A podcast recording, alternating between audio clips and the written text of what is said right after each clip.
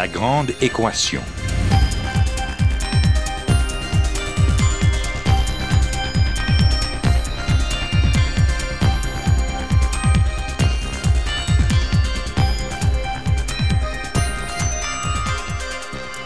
Ici Normand Mousseau, bienvenue à La Grande Équation, votre rendez-vous hebdomadaire avec la science. Cette semaine, la physique surprise.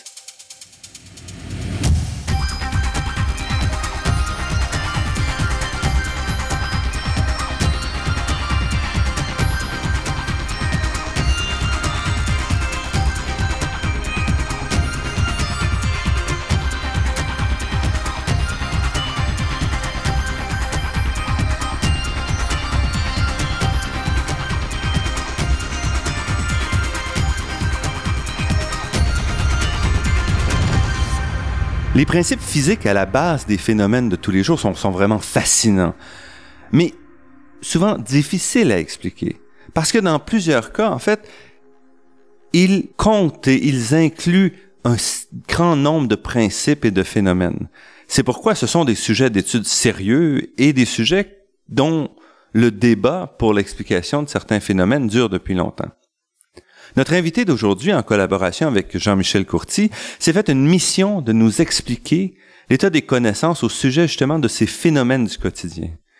Il réussit le tour de force de maintenir un équilibre précaire entre les descriptions compréhensibles pour le non-spécialiste et en même temps des explications qui incluent les dernières découvertes de la physique.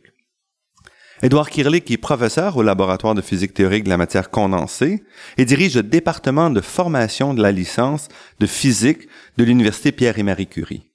Depuis 2001, Édouard Kirlik co-rédige également avec Jean-Michel Courty la rubrique Idées de physique dans la revue Pour la science, une chronique qui lui a valu en 2008 le prix Jean Perrin de popularisation de la science. Nous le rencontrons à son bureau de l'Université Pierre et Marie Curie. Edouard Kirlik, merci d'avoir accepté notre invitation. Merci, à vous. Vous tenez depuis plus de 12 ans une chronique mensuelle de physique dans la revue pour la science. Euh, effectivement, on a créé, enfin ce n'est pas moi qui l'ai créé, c'est Roland Lehoucq, que vos auditeurs connaissent euh, peut-être. Je sais qu'il a été plusieurs fois euh, au Canada.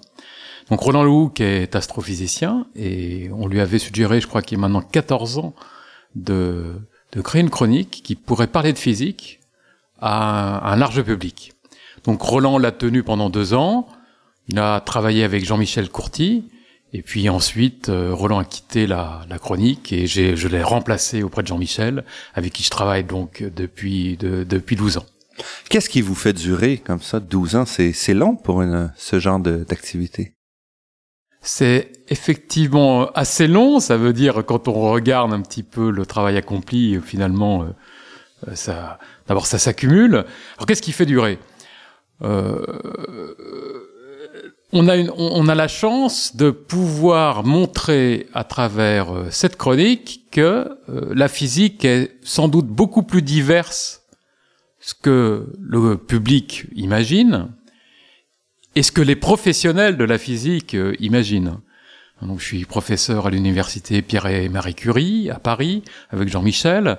Nous sommes tous les deux enseignants-chercheurs. Donc nous avons des thèmes de recherche qui demeurent relativement spécialisés. C'est la nature même du travail de recherche euh, de de d'exiger une, une concentration hein, à la fois thématique et, et, et, et, et de et d'effort pour effectivement trouver euh, de la nouvelle matière. Mhm. Et justement, l'opportunité des chroniques, c'est de, c'est de, disons, sortir de ce schéma relativement spécialité pour jouer avec de la physique euh, beaucoup plus variée, avec des approches euh, très très différentes. qui qui touchent des domaines inter enfin plusieurs domaines euh, et notamment euh, des objets ou, des phénomènes de la vie quotidienne.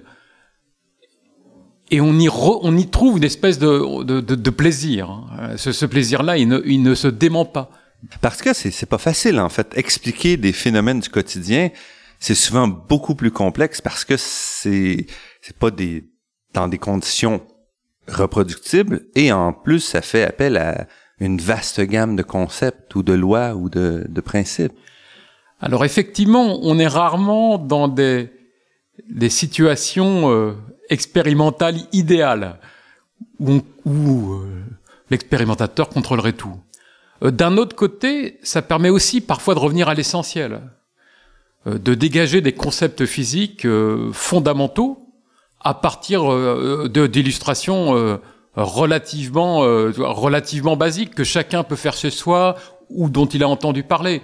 Donc j'imagine qu'on on, on, en verra plusieurs exemples euh, au cours de l'entretien. Donc finalement, moi, je ne trouve pas ça si difficile parce que on, on s'abstrait d'un autre côté de la de la rigueur et du cadre très relativement strict que nous impose euh, euh la recherche au niveau international. On, et, et, on peut retrouver une, une espèce de simplicité euh, euh, un caractère très direct, où on parle, oui, on va parler directement de force, euh, on va suggérer les lois physiques. Euh, on sait bien que, je ne sais pas si on parle de triboélectricité, les phénomènes mis en jeu sont extrêmement complexes pour être quantitatifs.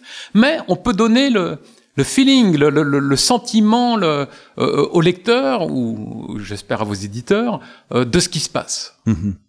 Et L'intérêt, justement, est-ce que les lecteurs, vous avez un peu de, de, retour de la part des lecteurs? On a relativement peu de retour de nos lecteurs. Euh, D'abord, c'est ce, mais ce n'est pas spécifique pas le, à la chronique. Ah, oui.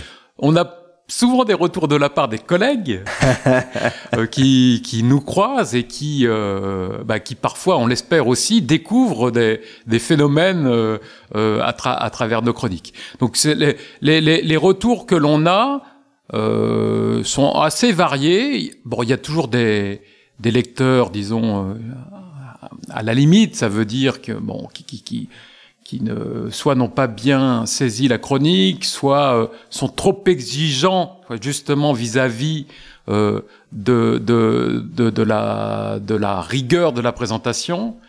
Et chez nos collègues, ça euh, voilà, c'est le, c'est comment dire, c'est, ça, ça, parle un petit peu de tout.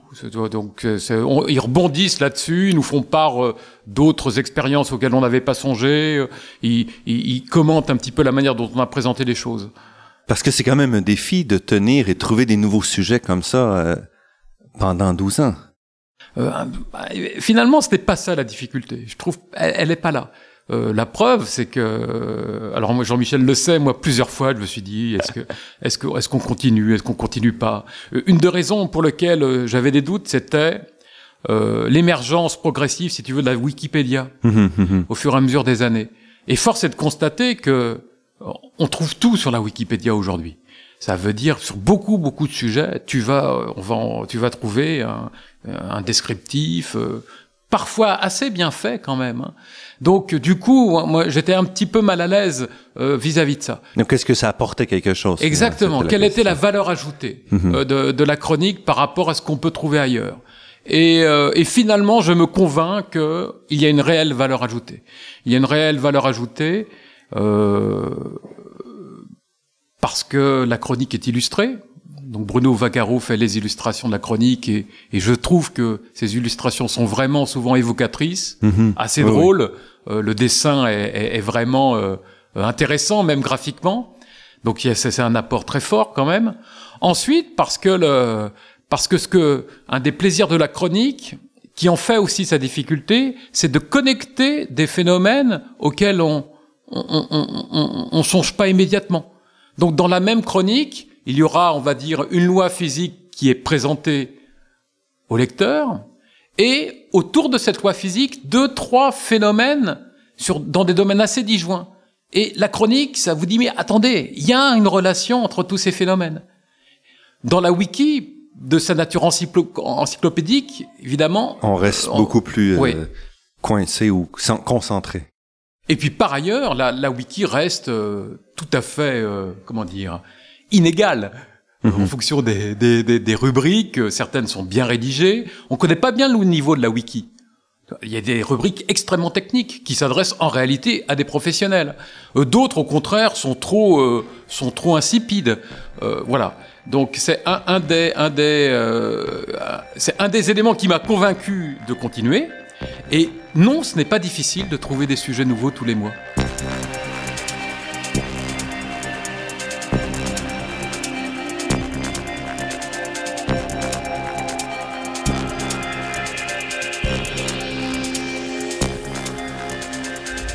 Ici Normand Mousseau, vous êtes à La Grande Équation et nous sommes en compagnie d'Edouard Kirlik, professeur à l'Université Pierre et Marie Curie et chroniqueur à la Revue pour la Science. Une, ces chroniques ont été publiées dans plusieurs, dans plusieurs recueils et le dernier, Physique surprise, la physique surprise, donc Jean-Michel Courty et Edouard Kirlik, publié aux éditions Bellin pour la science. Donc j'aimerais ça qu'on prenne quelques minutes pour passer sur quelques-unes de vos chroniques parce que elles sont vraiment très bien faites et euh, elles apportent, les, je trouve, à la fois l'élément surprise. En physique surprise, c'est, très bien, euh, très bien noté, et en même temps, euh, une information intéressante. Donc, euh, parmi les sujets que vous avez, ils sont nombreux dans votre votre recueil, des frottements classés X, où on nous dit comment faire des rayons X à la portée de tout le monde. Effectivement, alors là, voilà, c'est typiquement le genre de chronique qui est né d'une surprise de notre part. Euh, pour trouver des sujets, on se tient informé, euh, on lit notamment des revues, euh, des revues anglo-saxonnes, et pour pas la citer, je crois que c'est Wired, euh, qui est sur le web, hein, mm-hmm. dans lequel on a découvert que, effectivement, deux chercheurs américains prétendaient qu'on pouvait générer des rayons X par, euh, par frottement, par simple frottement, sans aucun dispositif compliqué. Alors pour nous, c'est une, c'était une véritable surprise parce que euh, en tant que physicien, pour nous, comment on produit les rayons X, c'est soit le tube de Coolidge, je peux y revenir dessus si tu y tiens, soit le synchrotron. Là, on a synchrotron soleil. c'est immense. Oui, exactement. Au, Canada, on a et, Saskatchewan. le tube de Coolidge, il est peut-être pas immense, mais mais c'est des hautes tensions. On sait bien qu'il faut faire le vide de, de dedans, qu'il y a des problèmes d'échauffement permanent. Donc un dispositif relativement compliqué. Et là, qu'est-ce qu'on lit Qu'on peut faire des rayons X uniquement en séparant deux surfaces. Et le cas cité, c'est avec avec un rouleau de scotch. C'est-à-dire quand je quand je déroule un rouleau de scotch, sans le savoir, je crée des rayons X. Donc ça, vraiment, on a trouvé ça génial euh, comme euh, comme idée. Et, euh, Là, il faut savoir est-ce que c'est vrai. Et on a voulu en parler. Alors, est-ce que c'est vrai? Euh, On a quand même vérifié des choses. Parfois, cela nous arrive, notamment donc euh, que lorsque l'on déroule un rouleau de scotch et qu'on est vraiment dans le noir. Hein, on est dans le noir et on le déroule de telle sorte qu'on qu'on entend le bruit caractéristique là de, du, décollement mhm. du, du, du, rouleau de scotch et qui correspond à un phénomène physique bien précis. Hein, c'est le stip slick euh, collé glissé. Ça veut dire en fait euh, euh, c'est le, le, le, déroulement du rouleau se fait par saccade et absolument pas continu. Donc on étire un peu, la colle s'étire à un moment donné, il faut qu'elle casse. Exactement. Euh, à chaque fois, ça, tu as raison, c'est cette succession-là. J'étire probablement la, la, la, la, colle entre les deux surfaces. Donc, euh, donc en gros, les, surfaces restent très proches, puis ça casse, et on recommence le processus avec euh, le point de colle qui suit. Donc, on a fait l'expérience. Donc, j'invite tous vos tes auditeurs à, à la faire. On se met dans le noir, on attend assez longtemps, et on, on, pour que les yeux s'habituent à la Exactement, pour vraiment que le que qu'on soit qu'on retrouve la sensibilité de l'œil qui est très très grande et, et on tire, euh, on dévide du, du rouleau de scotch comme ça et effectivement on constate qu'il y a une lumière bleutée déjà. Donc cela veut dire déjà que euh, le que le que euh, dérouler un rouleau de scotch produit de la lumière, ce qu'on appelle de la triboluminescence. Et il se trouve que dans, la lumière émise, elle est entre guillemets large spectre. C'était pas une lumière euh, d'une seule couleur, hein, mais en fait c'est un, énorme. Et déjà dans le bleu, ça veut dire que la, oui, c'est déjà la moyenne, il y a déjà de l'énergie. On peut déjà sentir y a de l'énergie de, de, grande énergie, de, des photons de grande Donc en fait, ça va dans l'ultraviolet et même dans les rayons X et même dans les, ce qu'on appelle les rayons X durs, ceux qui ont suffisamment d'énergie et que l'on utilise en radiographie Hein, c'est justement quand les rayons X ont suffisamment d'énergie, ils traversent la matière. Mhm. Et c'est cette propriété-là que l'on utilise justement euh, pour la radiographie parce que on n'a pas exactement les mêmes propriétés pour les tissus mous et les os. Et donc du coup, en gros, l'idée c'est qu'avec un rouleau de scotch, on peut faire une radio. Donc on peut s'imaginer aller chez le dentiste et voir le dentiste dérouler son scotch pour faire notre... Alors, il, il fera pas ça, mais euh, dans les dans les, les, les, les, deux chercheurs là euh, du MIT, je crois, ce qu'ils envisagent, c'est de faire tourner deux deux rouleaux, euh, deux rouleaux de plastique, l'un contre l'autre, Donc euh, ça frotte, c'est ça qui est important. Ça frotte, et quand ça frotte, on sait bien qu'on sépare les charges hein, entre les entre les deux surfaces. Et c'est cette séparation de charges qui entre guillemets fait, euh, ça va faire claquer l'air. Les, les, les, les, champs électriques sont tellement forts que ça va faire claquer l'air, ça va faire bouger les charges, bouger les charges. Ça émet de la lumière, c'est justement le principe du synchrotron. Mais et ce qui est fascinant, c'est ce que vous dites, c'est qu'en fait, c'est une idée qui remonte quand même aux années 1940. Donc Alors, pas oui, nouveau. Oui, c'est en plus le cheminement. Euh, on voit bien que l'aspect non linéaire de la science, ça veut dire pas du tout quelque chose de progressif. Là aussi, des, des, des moments de, euh, de découverte suivis par des moments euh, d'indifférence, voire d'oubli, et puis ça rebondit. Donc l'origine de ça, c'est un c'est un, un spécialiste, c'est plutôt un biologiste, quoi. Enfin, un spécialiste de bioluminescence qui avait constaté le phénomène chez lui qu'effectivement, euh, le, le, le, on pouvait avoir l'émission de lumière euh, par séparation, par séparation de surface. Ensuite, ça a été revisité par un chercheur russe dans les années 50, où il s'est rendu compte que finalement, quand on avait ce genre de phénomène, il y avait de la fluorescence au niveau du verre, c'est une, une, une, autre émission, exactement comme ce qu'il y avait dans les tubes à rayons X. Et puis encore, ça a été un petit peu oublié, et c'est finalement réapparu. Et là, le défi, c'est de, de, rendre ça utile parce que les quantités de, lumière, si vous dites, on doit se mettre dans le noir absolu et pour essayer de générer un peu, alors c'est quand même pas un évidemment, ce n'est pas ce n'est pas un bon procédé euh, en termes de rendement. Hein. c'est absolument désastreux. Ça veut dire qu'il y a crois que c'est un, millionième de la de l'énergie mécanique dépensée pour séparer les surfaces qui finalement euh, se retrouvent sous forme lumineuse. Mais il n'empêche, en fait, on, peut avoir d'assez belles photographies avec très très peu de lumière X. Hein. Donc, euh, du coup, l'aspect n'est pas très important. L'aspect stupéfiant, là, c'est l'aspect portable. Portable, il suffit de faire, euh, de, de frotter deux surfaces l'une contre l'autre pour générer un rayonnement X suffisant pour prendre des, euh, pour des radiographies. Et donc, vous pensez qu'on va voir ça bientôt euh, en magasin? Alors, c'est toujours un petit peu la, la difficulté des, quand on, quand, des, des, chroniques qui inspiraient de Wired. C'est Wired et, aime bien promouvoir les aspects les plus avancés de la technologie. Euh, je ne suis pas certain que ça, ça, ça, ça, ça aboutisse toujours. Mais voilà, moi, à titre personnel, je trouvais que c'était une piste relativement crédible. Oui, et c'est vraiment la tendance de la science. On va vers une médecine personnalisée et tout. Donc, on aura à ce moment-là des outils. Euh, on attend avec impatience euh, le grand rouleau de scotch qui nous, euh, qui viendra avec la machine Rayon X.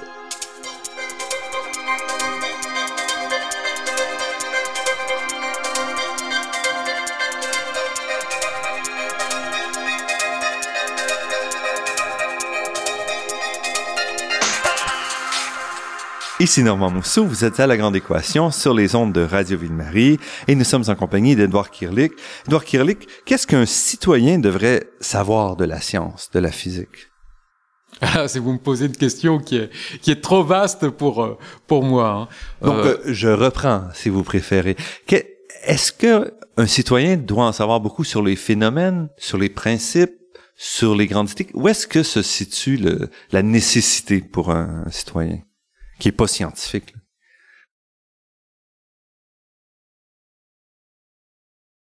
Je ne sais pas bien répondre à ça. Je demeure convaincu que les citoyens doivent avoir une culture scientifique.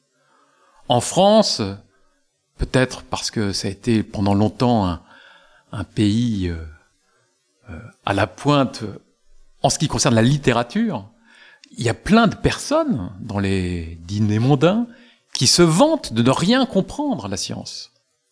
Ils s'en vantent. Ils sont très très contents de pouvoir affirmer que lors de leurs études secondaires notamment, ils comprenaient rien aux mathématiques. Et la physique, ça je crois que c'est le, le, summum de la détestation. Ça veut dire, évidemment, c'est le lieu de, de, de, convergence où on fait à la fois de l'expérience, de, la modélisation, de la conceptualisation. Et, et, et cela marque tellement les personnes que beaucoup ont, un sentiment de détestation, littéralement, de la physique. Et ça, c'est vraiment dommage. Et ça, c'est aussi associé un peu avec les grands mouvements de philosophie post-deuxième guerre mondiale, post-modernisme et tout, où on a repoussé la science un peu en disant que c'était une, façon de raconter l'histoire. Oui. Ça, ça, ça participe de ça. La science n'est qu'un discours parmi d'autres. La science est dangereuse. Euh, voilà. Donc, euh, du coup, euh, on a cette, ce, cette défiance vis-à-vis de la science. Donc, la chronique, la manière dont elle est rédigée, illustrée, ça, on, voilà, on essaie de promouvoir une, physique, une science qui est plus, sans doute plus ludique, plus moins intimidante, parce qu'elle parle de choses quotidiennes. Et à travers ça, alors moi, je n'ai pas de, on n'a pas de volonté d'éducation au sens où on n'a pas d'objectif de, telle sorte, mais à travers ça, si nos lecteurs peuvent se familiariser avec des ordres de grandeur sur les énergies, un sujet que tu connais très bien, sur des concepts euh, de base de la physique, euh, retrouver un peu qu'est-ce que c'est qu'une force, qu'est-ce que c'est qu'un bilan, il y a des charges, il y a des phénomènes compliqués qui se passent à l'échelle microscopique, et, mais ça qui, qui, ont, qui ont un effet autour de moi, euh, s'ils s'imprègnent quand même progressivement de toutes ces lois euh, en, en, nous lisant, voilà, moi j'en suis, j'en suis, j'en suis content. Donc à la fois aucun objectif euh, général, mais mais le sentiment de participer à, à, à, à la promotion de la science sous des aspects qui justement qui sont plus euh, réjouissants quand même. Voilà, on est surpris, on, on, on, on, découvre quelque chose de nouveau. Voilà, on retrouve, si tu veux, le, le, le, le plaisir de la nouveauté, de la découverte euh, sans équation. Hein. Alors des, des, fois, bon, quand même, on fait l'effort, on essaye, on, on, parle beaucoup de proportionnalité, mais on n'écrit on, pas d'équation. Donc justement, on ne veut pas, on ne veut pas euh, ça serait trop facile de, que le lecteur se dissimule derrière ah là là il y a des mathématiques je ne veux pas en entendre parler non là il n'y a pas de mathématiques. Il peut rentrer dans la chronique euh, euh directement et et, et, et, découvrir voilà des lois voilà. Mais quand même vous dites euh, en France on a on se targue souvent de de pas connaître la science, mais en même temps, vous il y a un grand bassin de vulgarisateurs scientifiques. On pense à des émissions comme La tête au carré, qui est une émission quotidienne de science euh, à la radio. Donc, est-ce que vous sentez quand même que vous faites partie d'une communauté relativement vigoureuse ici? Non. non, non.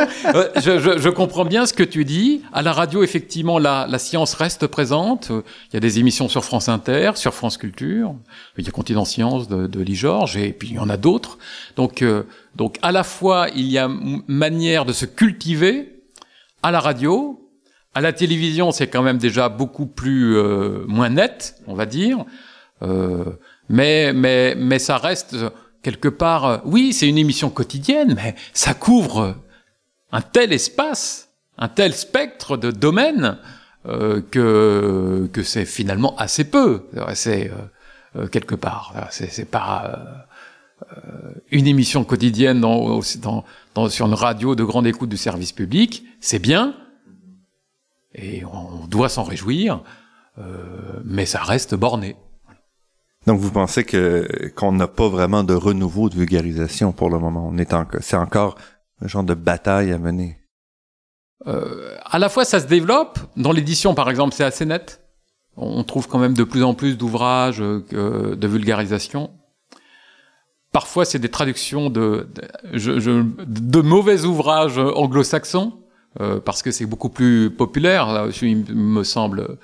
Euh, la physique de la science of Star Trek, euh, science of Star Wars, par exemple, toutes toutes toutes les autres, voilà, profiter de la fiction pour euh, pour pour faire de la science, c'est quelque chose qui est extrêmement vigoureux aussi dans les notamment aux États-Unis. Euh, vois, j'ai un, un, bouquin de Science of Cooking chez moi et qui n'est pas qui n'est pas euh, Hervé, pas qui n'est pas Hervétis. euh, voilà, donc euh, euh, cette littérature-là est traduite en France, elle se diffuse, euh, elle est quand même assez inégale. Voilà, je trouve, de, de, en qualité. Et pour un citoyen qui veut s'intéresser, est-ce que présentement il y a, il y a ce qu'il faut autour pour pour avancer, ou est-ce que vous pensez aussi qu'il y a un problème d'offre? Euh, non, je pense par exemple en physique qu'il n'y a pas de problème d'offre, notamment à travers nos ouvrages, mais bien, bien d'autres. En revanche, il me semble qu'il y a des, euh, il y a des domaines qui n'existent pas dans, en vulgarisation, pratiquement pas. La chimie est moins représentée, par exemple, et surtout les sciences du vivant. Moi, j'en suis absolument stupéfait. Dans un monde qui, à la fois, se targue de, de, de que la science peut, peut, peut résoudre des problèmes de santé de l'humanité, euh, pourquoi il n'y a rien pour vulgariser? C'est quoi un virus? C'est quoi? Qu'est-ce que c'est qu'une maladie? Comment ça se déclenche? Euh, Tu vois Qu'est-ce que c'est que la Oui, parce qu'on retrouve c'est des guides, mais en termes de, de questions fondamentales, ouais, il y en y a, assez peu. peu. Il y a très peu de choses, me semble-t-il. Ça, j'en suis assez, euh, toujours assez étonné, quoi. Surtout qu'en fait, c'est souvent des sujets très visuels aussi. Donc, on pourrait en principe. euh, Ils ont justement, ils ont une, une expertise dans la représentation. Euh, euh, on, on le voit en médecine des, des, des, des organes du corps humain euh, qui est tellement incroyable que et même des, des, des, des euh, de l'ADN quoi qui est des molécules extrêmement compliquées. Voilà, je trouve ça c'est plutôt dans ce domaine-là, figure-toi. Pas du tout. L'astrophysique est extrêmement bien couverte, la physique aussi. cosmologie. Euh, les mathématiques, il y a quand même une littérature assez abondante, je trouve. Euh, donc les sciences dures, paradoxalement, mais c'est peut-être parce que aussi elles se sentent les plus menacées ou les moins bien comprises, on produit, on fait un véritable effort euh, en direction d'un public relativement large. Les sciences plus molles, qui se rattachent à la médecine, donc ils peuvent Ouais, se la- la- protéger. la bio- mais pas forcément. En biologie, tu peux aussi parler du la, la, la biologie végétale, animale, euh, mais et pas euh, sous le pas sous l'aspect naturaliste, si tu veux. Sous un autre aspect, euh, là, là, il y a rien. À ma connaissance, en France, en tout cas, il y a rien. Restez avec nous, notre entretien avec Edouard Kirlik se poursuit après cette pause.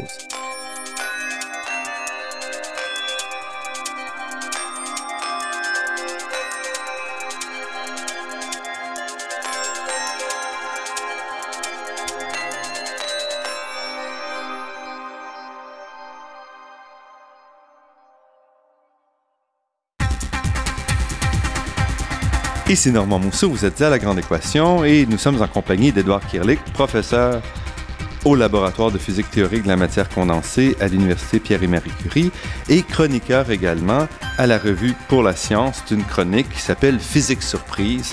Et nous allons donc re- revoir un autre de ces, chroniques qui qu'on retrouve dans son livre La physique surprise, publié chez Bélin pour la science.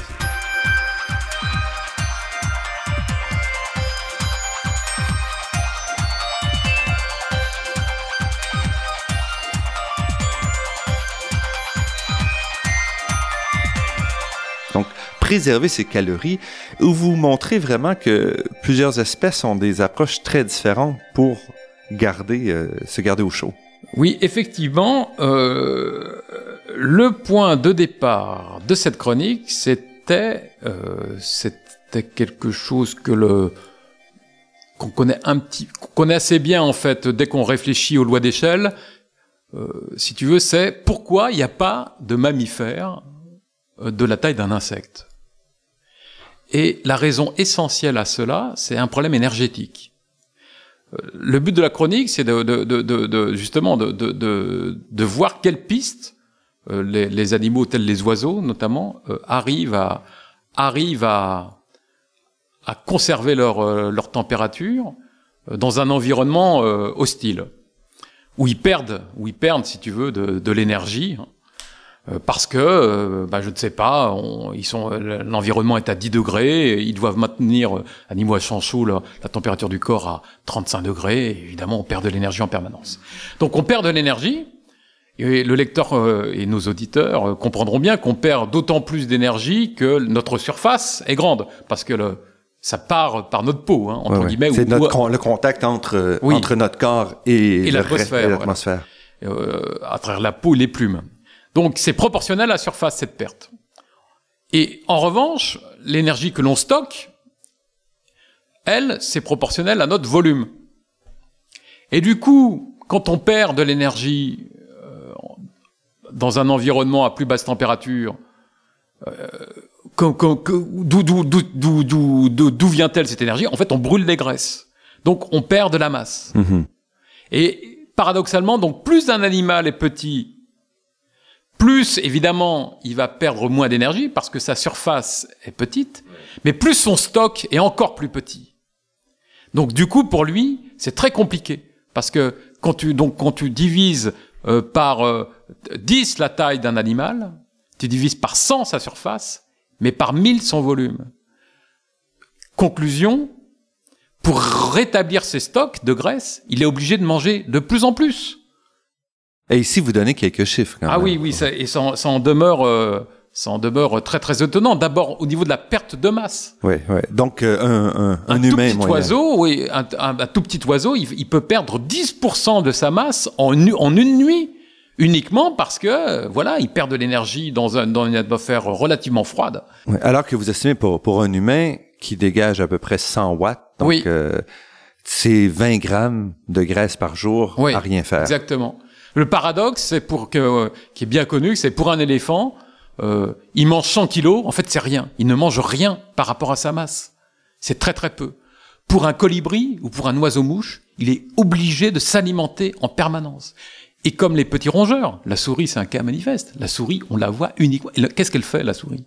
Elle passe sa vie à ronger, à manger, justement pour récupérer. Elle est obligée de récupérer de la masse en permanence parce que cette masse est brûlée hein, pour pour ça. maintenir. Donc, pour, pour nous, c'est 20 grammes pour 100, ki- Oui. 100 kilogrammes à peu près. Oui. là. Et pour un oiseau, vous disiez tout à l'heure, un petit oiseau, c'est 10 de Ouais. la masse totale. Alors, évidemment, à cela, il faut rajouter l'aspect métabolique. Ça veut dire on a aussi besoin de brûler euh, de l'énergie euh, pour rester vivant, entre guillemets, hein, pour faire fonctionner Mais à les la fin, organes. on la dissipe toute, cette Mais énergie de toute façon, là encore, euh, le, le, le métabolisme ne croit pas, euh, voilà, il, il, il- il décroît euh, la, la, la puissance par, euh, la, la- par, par kilo augmente quand la taille diminue. hein. Donc, euh, du coup, ça, ça, ça, ça contribue à ça. On est obligé de s'alimenter de plus en plus quand la taille réduit. Et ce que vous donnez, c'est quand même quelques stratégies que les, oiseaux doivent prendre. Alors, il y a des stratégies qui sont, euh, justement, on parlait de la surface tout à l'heure, je me mets en boule. Je me mets en boule, pourquoi? Parce que je vais limiter mon contact avec l'environnement euh, extérieur. Euh, L'autre stratégie, c'est euh, de rentrer dans un état de torpeur. Ça veut dire d'accepter d'avoir la température de son corps qui baisse. On n'entre pas en hibernation, mais on peut la faire ba- baisser jusqu'à 10 degrés, hein, voire plus pour certains, euh, pour certains oiseaux. Euh, donc du coup, euh, on baisse la température du corps. Donc les échanges avec l'extérieur, si évidemment, sont moindres et on peut beaucoup beaucoup économiser comme cela euh, dans, le- dans la dans la perte d'énergie, et y compris pour le métabolisme. hein. Et ça, c'est aussi une loi de la physique. Donc, plus la différence de température oui. Entre l'extérieur et le corps est grande, plus on perd de chaleur proportionnel. C'est pratiquement proportionnel. Donc on baisse la température de- du corps, le métabolisme consomme moins d'énergie et on a moins de pertes. Donc ça c'est aussi une autre stratégie euh, possible euh, pour ces oiseaux-là. Alors l'inconvénient évidemment c'est qu'on peut pas la baisser trop parce qu'à un moment donné, euh, euh, eh bien euh, on a une défaillance notamment cardiaque. Euh, donc il faut trouver le juste compromis, mais c'est quand même 10 degrés euh, sur des oiseaux qui ont à peu près la même température euh, que nous. hein.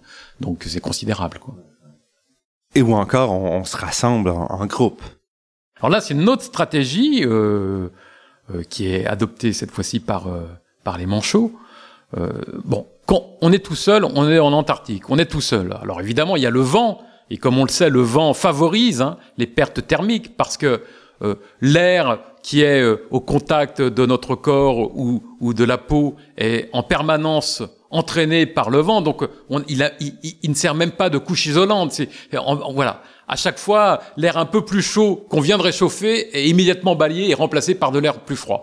Donc, ce que l'on constate immédiatement, c'est qu'on est tout seul, on souffre beaucoup, on se met à 10, pas forcément euh, collés les uns contre les autres, très proches. Tout de suite, ça va mieux. Comme on peut en faire l'expérience dans une soirée, hein, où, euh, euh, même par temps froid, où vous êtes à 10 dans la même pièce, euh, eh bien très très vite, on va, euh, on, on va s'apercevoir que pas, on la réchauffe pas la pièce comme telle, mais on réchauffe l'air autour de nous, Exactement. qui est moins mobile. Oui, et, puis on, on rayonne hein, de, Ouais, de ouais. l'énergie, euh, et du coup, l'air devient un peu plus immobile, euh, il s'échappe moins, euh, et immédiatement, ça crée un climat, un- en, en tout cas, ça, on- on a une température qui est un peu plus élevée. Et du coup, les pertes sont moindres. Et c'est très significatif. Dix manchots ensemble, ils peuvent gagner euh, pratiquement 50% en, en, en, termes de pertes. Et alors quand, alors ça ne marche que, disons, pour des températures pas trop froides.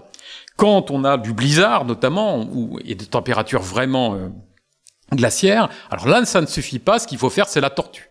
Donc euh, les manchots se regroupent, ils forment, un- ils se collent les uns aux autres. Donc on se colle. En gros, ça évite, ça évite euh, euh, que le vent euh, puisse euh, traverser Refroidir, le- ouais, ouais. euh, l'ensemble des manchots. Une autre manière de le voir, c'est de se dire que on crée un objet beaucoup plus gros, donc comme on l'a dit tout à l'heure, la surface va moins augmenter que le volume. Conclusion, les pertes vont moins augmenter que le stock Mhm. euh, Et d'énergie. on pourra gagner à un moment on donné gagne sur le- ça.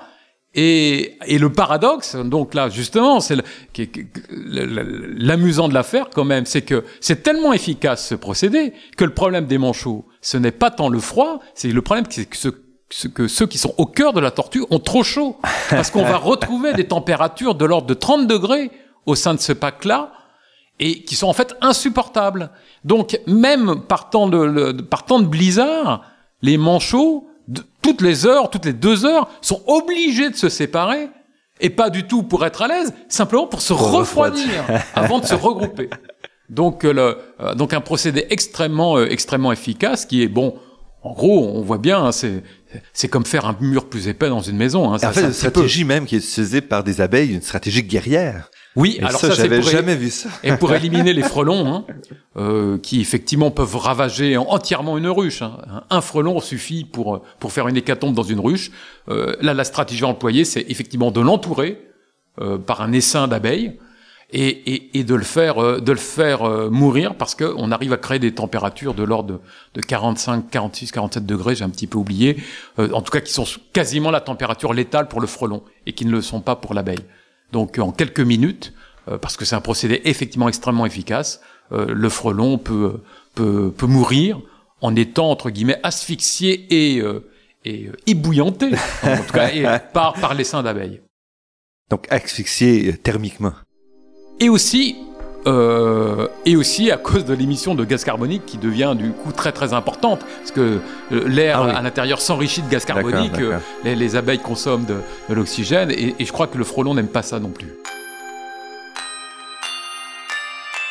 Edouard Kirlik, euh, au-delà de vos chroniques euh, que vous avez commencées en 2001, vous vous intéressez aussi beaucoup à la modernisation du matériel destiné à enseigner la physique. Effectivement, euh, justement, la, la- le travail régulier que l'on a sur les chroniques, la grande diversité que l'on a qu'on a dans les sujets, euh, la diversité des approches aussi, ça nous a conduit Jean-Michel et, et moi-même à, à changer notre regard, re- regard sur nos enseignements.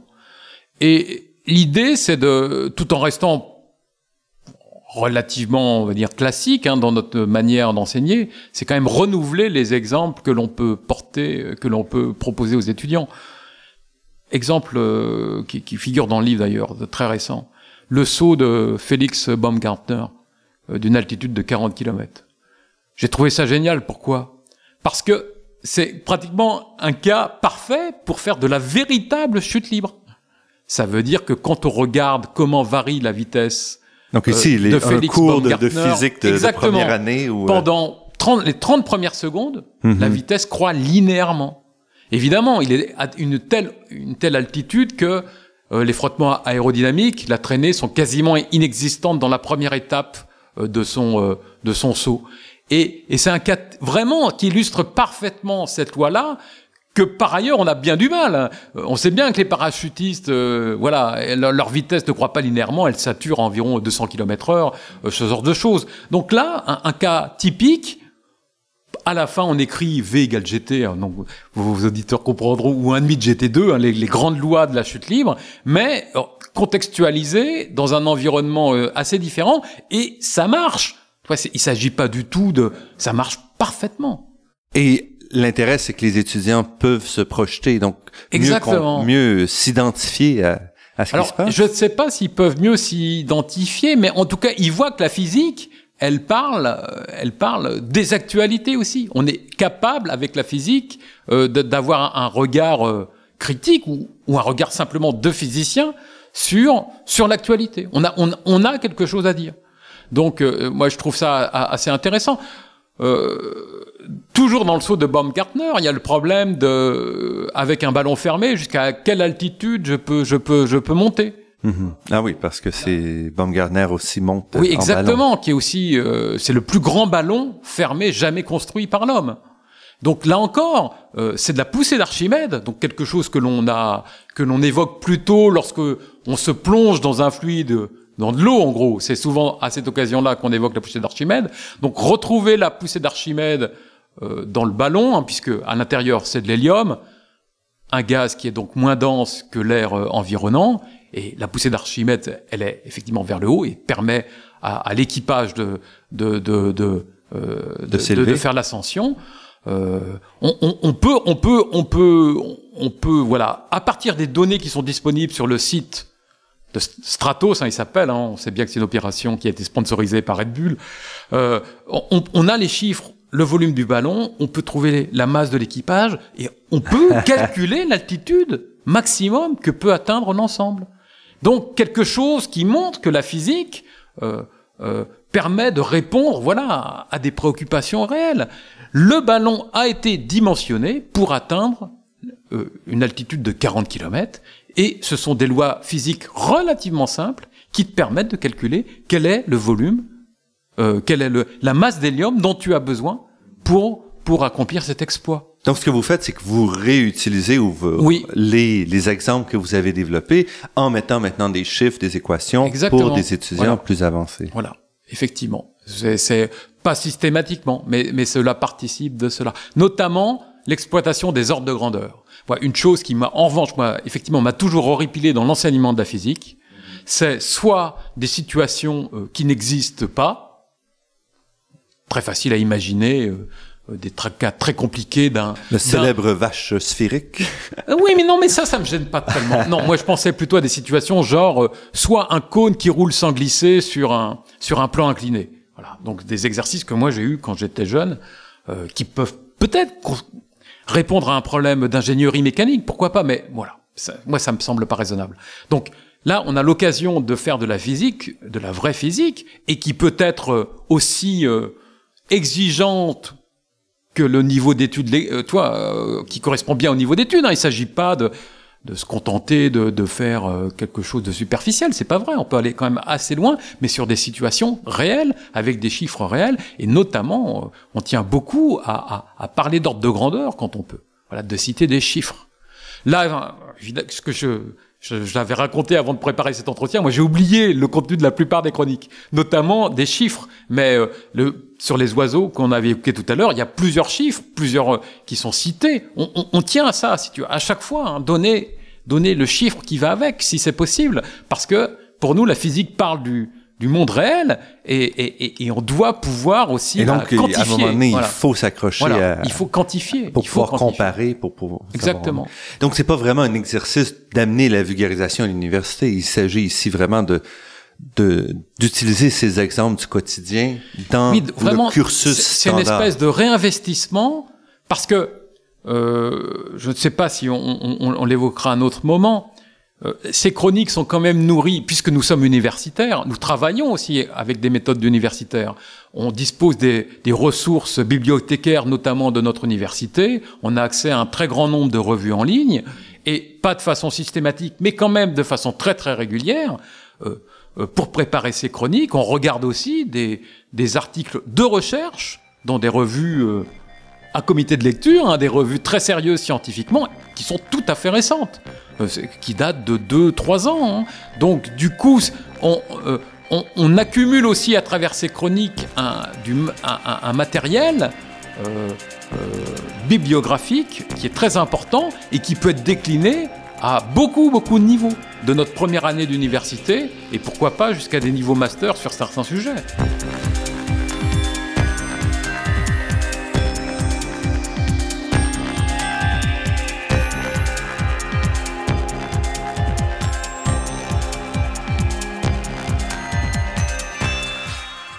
Ici Normand Mousseau, vous êtes à La Grande Équation sur les ondes de Radio Ville-Marie et nous sommes en compagnie d'Edouard Kirlick, professeur de physique et chroniqueur à la Revue pour la Science. Edouard Kirlick, donc, vous parliez justement de comment vous construisez ces, chroniques-là qui sont vraiment construites sur une science euh, établie, solide. Alors, comment ça se passe? Euh, D'abord, euh, nous, on arrive avec une liste de sujets que l'on propose à la rédaction de Pour la Science, hein, quand même. Il y a un dialogue qui se fait, c'est normal, avec euh, la rédactrice en chef de Pour, euh, de pour la Science. On lui propose nos sujets, on discute, qu'est-ce qui est adapté ou pas. On essaie de tenir compte de l'actualité. Les Jeux Olympiques ou autres Coupes du Monde sont souvent l'occasion de faire des articles sur les sports, par exemple, mais pas, pas que. Donc, euh, on travaille en gros avec six mois de une, une prospective à six mois. On ressort de ça avec euh, notre liste d'articles à, de chroniques à, rédiger dans les six mois. Alors, pour préparer, on a déjà fait justement, euh, on, est, on est en permanence, si tu veux, en veille bibliographique. On regarde des revues, on est attentif. Quand un sujet nous plaît, on le met de côté. Et donc, une fois que ça a été validé, là, on fait une recherche un peu plus intensive. Souvent, c'est très intéressant parce qu'on découvre d'autres choses d'ailleurs qui étaient absolument pas prévues euh, au départ et qui parfois nous conduisent à, à modifier un petit peu l'angle de, de, notre chronique. Donc, on, donc c'est là où on bénéficie des ressources euh, de, de, de, notre université. Euh, c'est des donc on alors souvent le point de départ, c'est par exemple des références qui sont faites sur le web. J'ai parlé tout à l'heure de la Wikipédia, ça reste une, une source pour avoir une première idée de qu'est-ce qui peut se passer. Euh, donc on regarde ça et ensuite voilà, on essaie d'aller un peu plus loin, de de d'aller dans, dans les revues, euh, donc avec des choses qui sont effectivement validées par des collègues scientifiquement. Et là, et, et, et après tout ce travail, on, on, se met, on se met à rédiger. Donc on est deux, ça, ça permet quand même beaucoup de choses, hein. euh, euh, notamment pour le planning, mais euh, ça permet aussi, aussi un dialogue. parce que pour passer justement, parce que vous allez ramasser ces pièces-là à gauche et à droite, mais il faut ensuite les ramener dans une histoire, parce que c'est vraiment comme des histoires ce que vous racontez. Il faut les ramener dans un tout compréhensif, compréhensible et euh, avec euh, un début, un milieu, une fin. Exactement. Donc euh, le- être à deux pour cela, ça aide, ça aide, ça aide beaucoup. Et puis nous sommes aussi relus par euh, par Maurice Machal, hein, qui est le qui est le rédacteur de de, de, de ces chroniques et qui Mhm. lui aussi apporte sa patte, euh, euh, qui est un professionnel hein, de la de, un journaliste scientifique. Mhm, Il est aussi capable d'apporter euh, tu vois, la petite accroche, les mots qui font, qui, qui, qui donnent encore plus de sens, si tu veux, à la chronique. Mais vous, pour vous, c'est aussi un apprentissage d'écriture. C'est c'est un apprentissage d'écriture et cela reste. Tu disais où, où sont les difficultés? Ce n'est pas dans le trouver des sujets, c'est vraiment euh, le. En fait, c'est pas tant l'écriture aussi, c'est la maturation justement, comme tu l'as dit. On a plein d'éléments épars. On connaît les lois de la physique. La plupart du temps, on, voilà, elles, elles nous posent pas trop de difficultés, quoique. Mais la plupart du temps, on n'a pas de difficultés. Maintenant, comment avec tous ces éléments-là, on fait une histoire qui doit tenir en 7500 signes hein? Ce sont les, les, les, les contraintes de, de la rédaction dans une revue. Euh, et qui puisse, euh, c'est une chronique aussi. On, on fait pas un cours de, de, de physique en, en, en, en, en 10 ans. Donc, il faut être relativement autonome par rapport à ce que l'on a pu déjà écrire, et ça commence à s'accumuler. Euh, voilà, quelle, quelle figure on choisit pour illustrer. Euh, Voilà. Et, et cette étape où tu es dans la feuille blanche, qui est vraiment comme l'étape de création, la feuille blanche, on a une idée, euh, il faut faire un titre, une accroche, et on y va. Ça, ça reste très, très douloureux. Voilà. Euh, Manifestement, euh, malgré euh, 12 ans euh, à, à- à rédiger, c'est l'étape qui reste la plus difficile. Et y avez-vous d'autres projets au-delà de, en termes de vulgarisation, au-delà de ces chroniques? Ah, ça, c'est un, un, un débat qu'on a régulièrement avec Jean-Michel. Euh, c'est le. À titre personnel, si tu veux, je veux rester un enseignant-chercheur. Voilà. Mhm. Et du coup, vulgariser, faire de la médiation scientifique, je pense que c'est aussi un métier. Euh, je n'ai pas envie de faire ce métier. Voilà. Je veux rester dans mon rôle euh, euh, d'enseignant et de chercheur au sein de, de- de mon université. Ça veut dire, du coup, je- j'ai bien conscience que, le, que les actions que l'on est capable de mener euh, à côté, on, on donne assez régulièrement des conférences euh, euh, grand public. Mhm, mhm. Euh, dans dix jours, là, donc le 1er avril euh, 2014, nous serons à, Rennes, à l'espace des sciences, pour, euh, pour parler de, de physique surprise. Euh, euh, on, on, on, on- on a des interviews à la radio, euh, on a des actions comme ça ponctuelles, mais voilà, moi, c'est vrai que je, je, je, tiens à ce que ça reste du domaine du ponctuel, parce que sinon, très vite, tu vois, tu ça, c'est assez exigeant aussi le, le de devoir euh, euh communiquer, oui, vulgariser, il faut se préparer. Pas simplement Exactement. Le temps fait, euh, on a fait quelques émissions de télévision avec Jean-Michel, une émission en France qui s'appelle On n'est pas que des cobayes. Mm -hmm. euh, qui est euh, quelque part ça ressemble un petit un tout petit peu à, Mythbusters si tu connais en, le, le, le, donc on essaie de, de ils font des manips voilà, on ouais. démonte des, alors ils sont pas aussi précis mais on, voilà on essaie de répondre à une question euh, est-ce qu'on peut euh, je dis n'importe quoi euh, il faut que je trouve un mot ouais est-ce qu'on peut se servir du popcorn pour faire de pour pour faire des emballages mm -hmm. qui était une des chroniques qu'on avait traitées voilà. Donc il y a une question et puis et ils aiment bien faire des manips. Ouais, ouais. Voilà. Et on voit bien, c'est ça dure le, le, le, tour, le, tournage c'est une journée, mais il y a la préparation avant, le stress qui va avec. Voilà, c'est très exigeant euh, euh, de, de, faire de la bonne médiation scientifique et, euh, et, et je crois que ça, pour moi en tout cas, ça restera euh, une activité euh, bornée. Et quel est l'impact sur votre carrière de de ces activités-là? Euh, Une question un petit peu délicate. Euh, euh, je pense que c'est de, quand même devenu euh, beaucoup plus compréhensible par un, un, la majorité des collègues euh, aujourd'hui qu'il y a 15 ans, par exemple. Euh, il y a 10 ou 15 ans, je crois que vulgariser les sciences aurait été pas compris, même par un certain nombre de collègues. Mhm. Mmh. Justement en disant ce n'est pas notre métier. Ce qui est vrai. ce n'est pas notre métier, mais voilà, on peut pas non plus être totalement absent parce que justement, ça, c'est un, un, des soucis. Qui, qui, malgré parce que des chroniques comme celles que vous faites, on a besoin d'une base, d'un accès, d'une compréhension scientifique qu'un journaliste peut difficilement, pas impossiblement, mais difficilement développer. Moi, c'est le sentiment que j'ai, effectivement. Ça veut dire, je, je ne crois pas que ces chroniques-là puissent être écrites par d'autres personnes que des universitaires.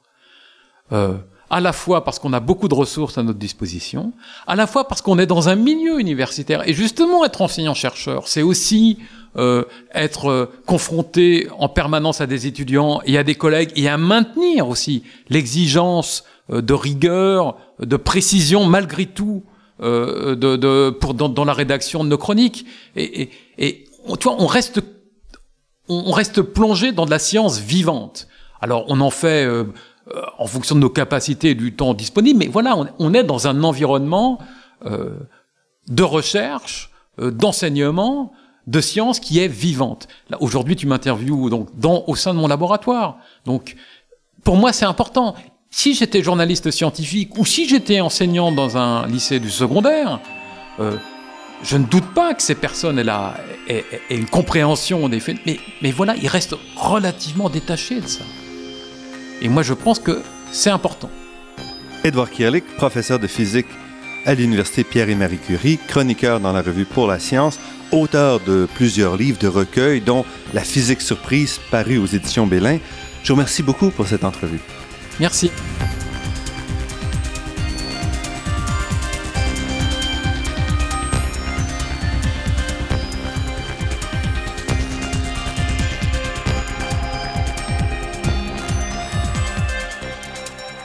Je remercie Daniel Fortin à la technique et pour la création des thèmes musicaux entendus à l'émission, Marc-André Miron, site Internet, et Ginette Beaulieu, productrice déléguée.